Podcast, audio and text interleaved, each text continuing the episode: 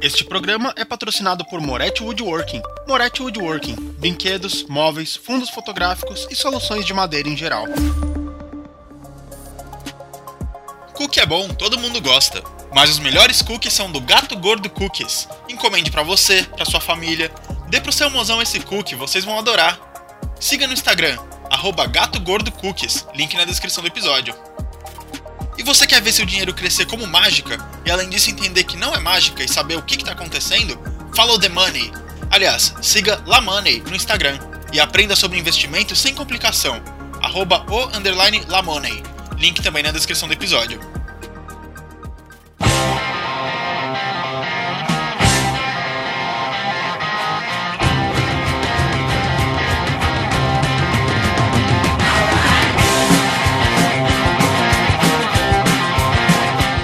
Bom dia, boa tarde ou boa noite, Brasil! Estamos de volta com a programação normal do GorfoCast. Hoje é dia 18 de junho de 2021 e nessa data se comemora no Brasil o Dia da Imigração Japonesa, Dia do Químico, Dia do Orgulho Autista e aniversário dos municípios de Entre Rios do Oeste e Pato Bragado, ambos no Paraná. E hoje vamos de notícias científicas. GorfoCast! Hora do show, porra!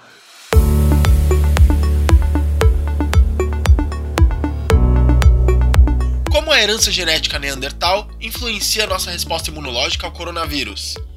E por que falar palavrão nos dá uma sensação tão boa? Como a herança genética neandertal influencia nossa resposta imunológica ao coronavírus? Os neandertais foram extintos 40 mil anos atrás, mas a herança genética deles ainda circula na população. 2% do DNA dos indivíduos de origem euroasiática vem diretamente deles. E desse percentual, alguns genes estudados influenciam na qualidade e tipo de sono, humor, tendência a se isolar e na suscetibilidade à infecção pelo coronavírus. Um estudo feito pelo Instituto de Antropologia Evolutiva Max Planck, na Alemanha, e pelo Instituto Karolinska, na Suécia, demonstrou que os genes presentes no cromossomo 3 humano podem se associar a formas mais graves de infecção pelo SARS-CoV-2, mas alguns genes do cromossomo 12 de origem neandertal podem favorecer a resposta imunológica e proteger do vírus. Estima-se que a presença desses genes pode reduzir em 22% a probabilidade de desenvolver a doença. Então, talvez as pessoas assintomáticas que se contaminaram com o coronavírus sejam mais neandertais do que pensam. E segundo os pesquisadores, a detecção de genes predispostos à infecção poderia levar à identificação precoce de pacientes em risco. Por que falar palavrão nos dá uma sensação tão boa? Todo mundo já passou por isso. Bateu o dedinho do pé no móvel, levou uma fechada no trânsito, derrubou o café e imediatamente solta algum palavrão. E como num passe de mágica, nos sentimos um pouco melhor. Afinal, qual é a ciência por trás do palavrão? Resumindo, falar palavrão dá uma anestesiada no nosso corpo. É muito difícil definir um palavrão, diz Emma Byrne, especialista no assunto e autora do livro Dizer Palavrões Faz Bem. Segundo ela, é o tipo de linguagem que usamos quando estamos em choque, surpresos, eufóricos, queremos ser engraçados ou ofensivos, mas é um fenômeno cultural que só faz sentido dentro de uma comunidade, grupo linguístico, sociedade, país ou religião. Nós decidimos o que é palavrão por consenso, e muito desse consenso tem a ver com o que é tabu em uma cultura específica. Em alguns lugares, se ofende muito com partes do corpo, em outros por nomes de animais, doenças ou certas funções do organismo, explica a autora. Algumas pessoas que passaram pela remoção de um lado do cérebro devido a algum dano podem perder a capacidade de falar, mas não completamente. Ela perde a maior parte da linguagem, mas ela ainda pode falar palavrões. O xingamento está tão profundamente ligado às emoções que os movimentos musculares necessários para proferir palavrões são armazenados em vários lugares, portanto, temos backups quando precisarmos deles. Richard Stevens é professor de psicologia na Universidade de Keele, no Reino Unido, e responsável pelo Laboratório do Palavrão, onde realiza experimentos. Ele disse: Eu me perguntei se haveria algum sentido em falar palavrão quando você está com dor, e se isso ajuda de alguma forma. Um desses estudos, para ver se os palavrões podem nos ajudar a lidar com dor ou situações extremas, consiste simplesmente em enfiar a mão em um balde cheio de gelo para ver quanto tempo você aguenta. A pessoa faz isso duas vezes, uma vez falando palavrões de verdade e na outra expressões substitutas mais educadas. Os especialistas descobriram que ao falar palavrões de verdade, as pessoas se saíam melhor e conseguiam manter a mão por mais tempo dentro do gelo. Mas as palavras substitutas completamente arbitrárias não funcionavam porque não tinham o impacto emocional de um palavrão real. Mas por que isso acontece? Normalmente vemos um aumento da frequência cardíaca nas condições de xingamento, em comparação com a palavra neutra. isso parece indicar algum tipo de resposta emocional ao palavrão.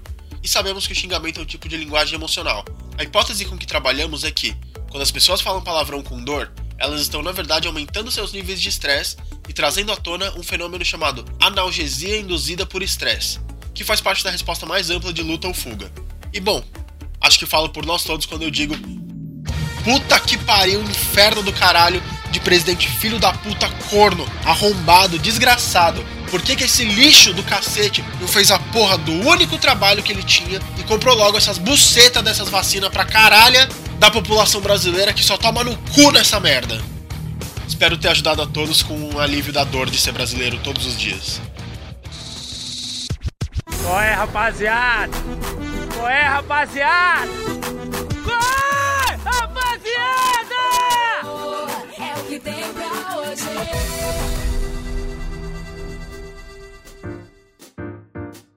E hoje eu vou recomendar um filme, um seriado e um jogo.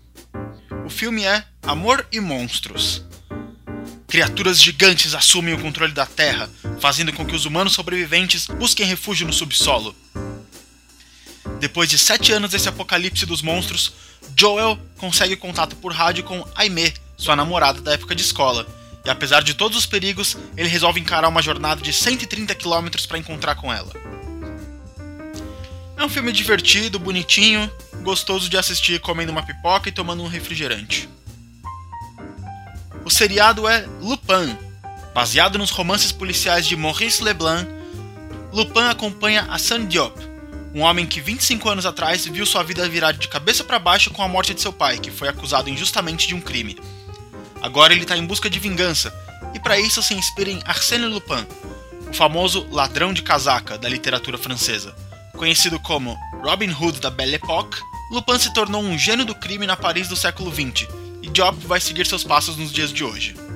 É um seriado desses bem intrigantes e instigantes, que sempre um tá um passo à frente do outro e o cara é espertalhão e tem piadas espertas e ligeiras.